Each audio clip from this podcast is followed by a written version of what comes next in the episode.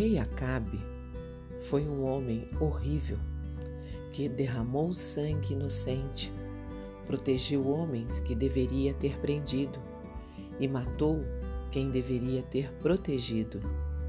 Isso foi resultado de sua cobiça. Um exemplo disso?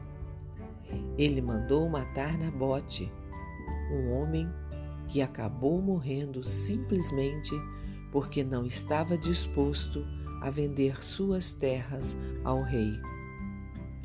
A Bíblia afirma que duas vezes Acabe se vendeu para fazer o que era mal aos olhos do Senhor. Na verdade, a situação era agravada pelo fato de sua atitude ter levado a nação inteira ao erro.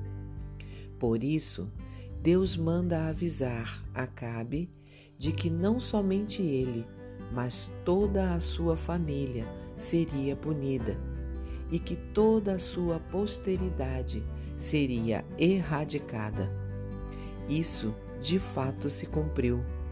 Acabe foi morto em batalha e os cães lamberam seu sangue no açude de Samaria. Seu filho Acasias morreu sem filhos.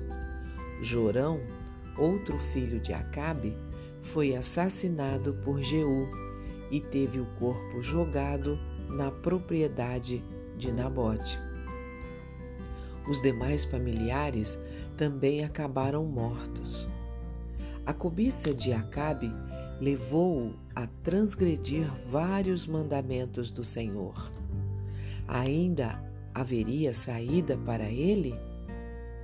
No final da leitura, somos surpreendidos com informações de que ele, Acabe, se humilhou diante de Deus e este, na sua misericórdia, adiou o castigo. É preciso estar atento ainda hoje, pois a cobiça faz com que a pessoa não saiba agradecer e viver feliz com o que Deus lhe concede. Além disso, ela sempre traz consigo o perigo de nos levar a desobedecer ao Senhor também em outras áreas, pois o seu problema não é somente o desejo de ter mais, mas de querer o que é do outro e saciar caprichos pessoais. A cobiça conduz à insatisfação, prejudica o próximo e leva a ser ingrato com o que Deus dá. Muito melhor é seguir o exemplo de Paulo e aprender a lição expressa no versículo em destaque que diz: Aprendi a estar satisfeito em todas as circunstâncias em que me encontre. Além de nos livrar da cobiça, essa atitude traz paz ao coração. Um pensamento para o dia?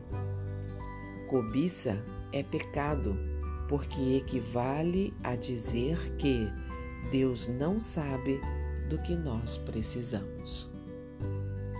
Se você gostou, compartilhe com outras pessoas, porque a palavra de Deus nunca volta vazia. Tenha um bom dia, fique na paz do Senhor.